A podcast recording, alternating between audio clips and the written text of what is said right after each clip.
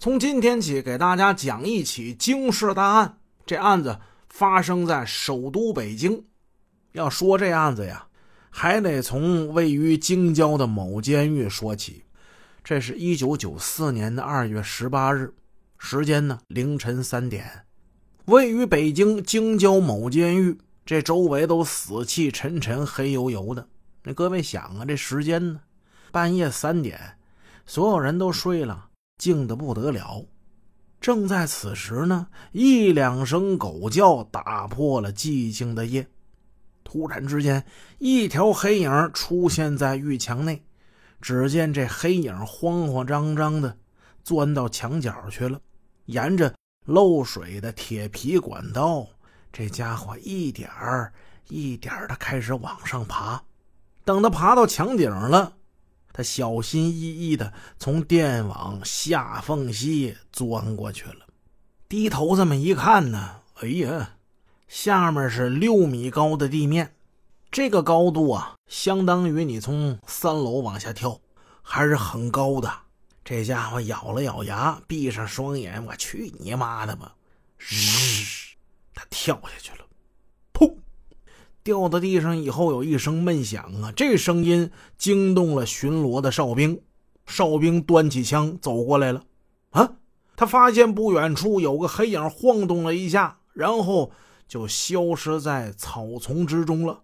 哎，不好了，有人越狱了！哨兵先是喊了两声，紧接着他，嘡嘡，他鸣枪示警，枪这一响。大家就都注意到这事儿了。监狱看管民警兵分几路搜寻抓捕。由于当时是天黑呀，凌晨时分，这还降了大雾。这雾大到什么程度啊？能见度也就十米多一点眼前还能看见，往远处看一片白茫茫。狱警们没有发现越狱人的踪影。那位听众就问了：是谁这么大胆子敢越狱啊？说到这人呢？可是相当了不起，这人姓陆，叫陆宪洲。如果编个当代悍匪录，那陆宪洲呢，应该是悍匪路上的其中一人。这人当过兵，现年是三十三岁，高中文化。一九八一年到一九八四年，他在云南某部队服役。一九八四年复员之后，在首都出租汽车公司三公司开出租汽车。一九九一年二月，陆伙同他人在天津、北京盗窃高档皇冠轿车三辆。那个时代汽车的种类比较少，皇冠那个时候妥妥的就是豪车了。六月份的时候，他被抓住。一九九二年，被北京市人民法院判处了死刑，缓期两年执行。那位说盗窃怎么判的那么重？是现在这个罪呢？可能不能判死刑或者死缓，但八九十年代，像陆宪洲这种盗窃数额相当巨大的，就会被判死刑或者是死缓。陆宪洲啊，身强力壮，趁着大雾，他越狱逃走了。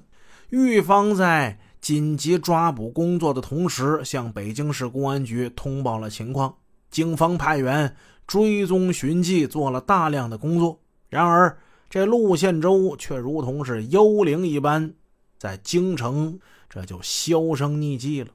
陆宪洲跑哪儿去了？没人知道。时光飞逝，一晃两年过去，这就到了一九九六年的二月。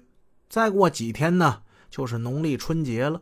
北京街头热闹祥和，市民们纷纷欢欢喜喜采购年货，哎，准备欢度新春佳节。一连好几天，在距离亚运村不远的工商银行甘水桥分理处，这附近老有一辆蓝色的车在那停着。这是一辆大雨车，车门紧闭，贴着遮阳玻璃膜的车窗之内，就有那么一双眼睛盯着取款送款的银行工作人员。这天上午九点五十分，像往常一样。几名银行送款员从分理处大门走出来了，他们手提着两只黑色密码箱，向不远处的运钞车走去。在八九十年代的时候，银行押借款这事儿啊，绝对是比现在要漏洞百出的。